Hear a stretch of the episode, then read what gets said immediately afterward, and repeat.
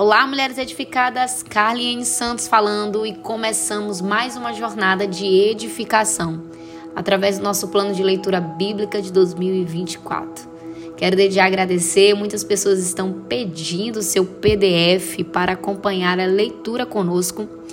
E se você ainda não pediu o seu, arroba imersão mulheres edificadas lá na nossa rede social, chama lá que nós estaremos compartilhando o PDF com você. A nossa leitura bíblica do dia se encontra no Evangelho de Mateus, do capítulo 25 ao 28. Hoje nós encerramos né, o Evangelho de Mateus, amanhã nós começamos em Gênesis, vamos para o Antigo Testamento. E também a nossa leitura hoje se encontra nos Salmos de número 9, mas vamos estar continuando aí nos Salmos.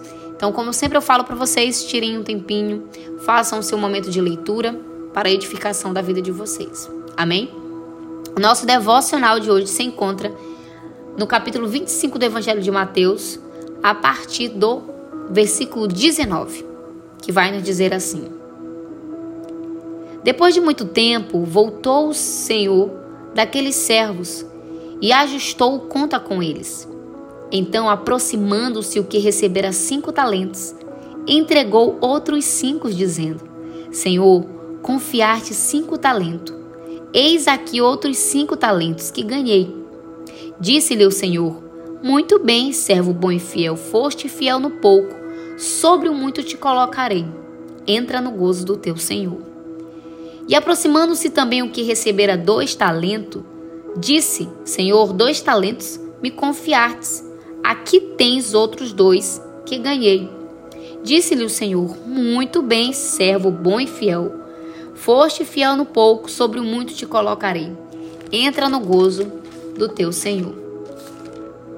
Chegando, porém, o que recebera um talento disse: Senhor, sabendo que és homem severo, que ceifas onde não semeates e ajunta onde não espalhates, receoso, escondi na terra o teu talento.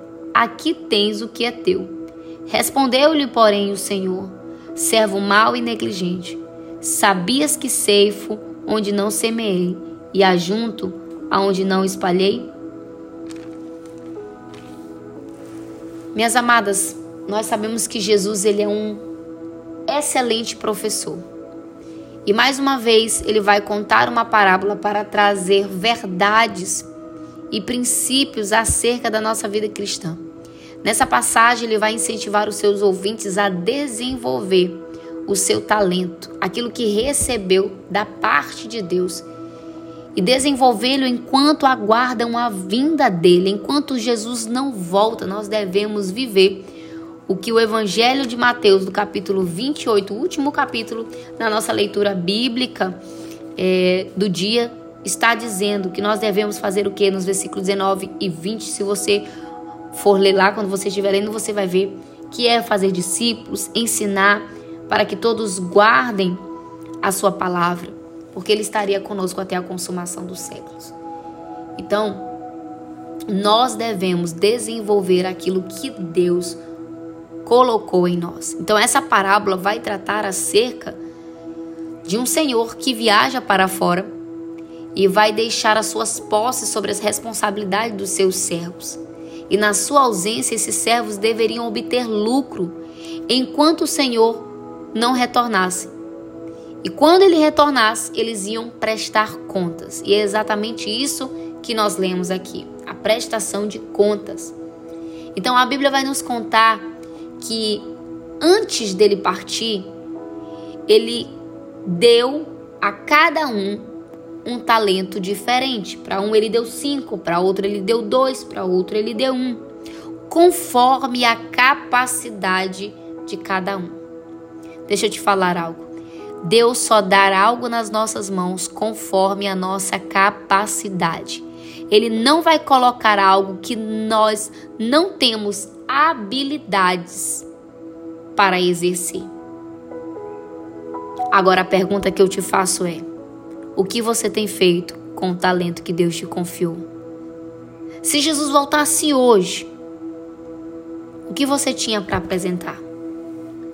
Muitas vezes, minhas amadas, nós enterramos o talento que o Senhor colocou em nossas mãos, por achar que só um talento é insuficiente, é pequeno demais.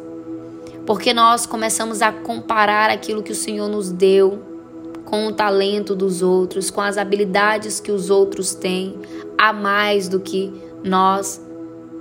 Mas hoje saia desse dessa posição de comparação.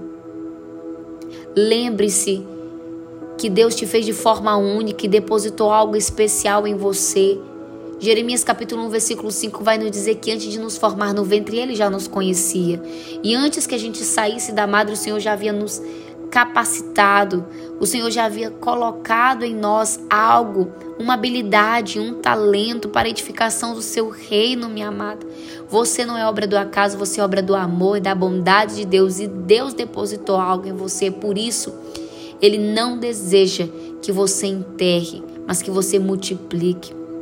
Talvez no ano de 2023 você enterrou muitas coisas que o Senhor te confiou por causa do medo, por causa da insegurança.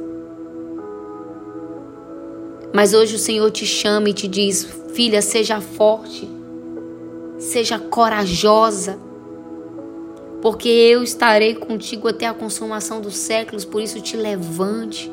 Você é importante, amada, demais para Deus para estar tá desperdiçando o talento que Ele te confiou.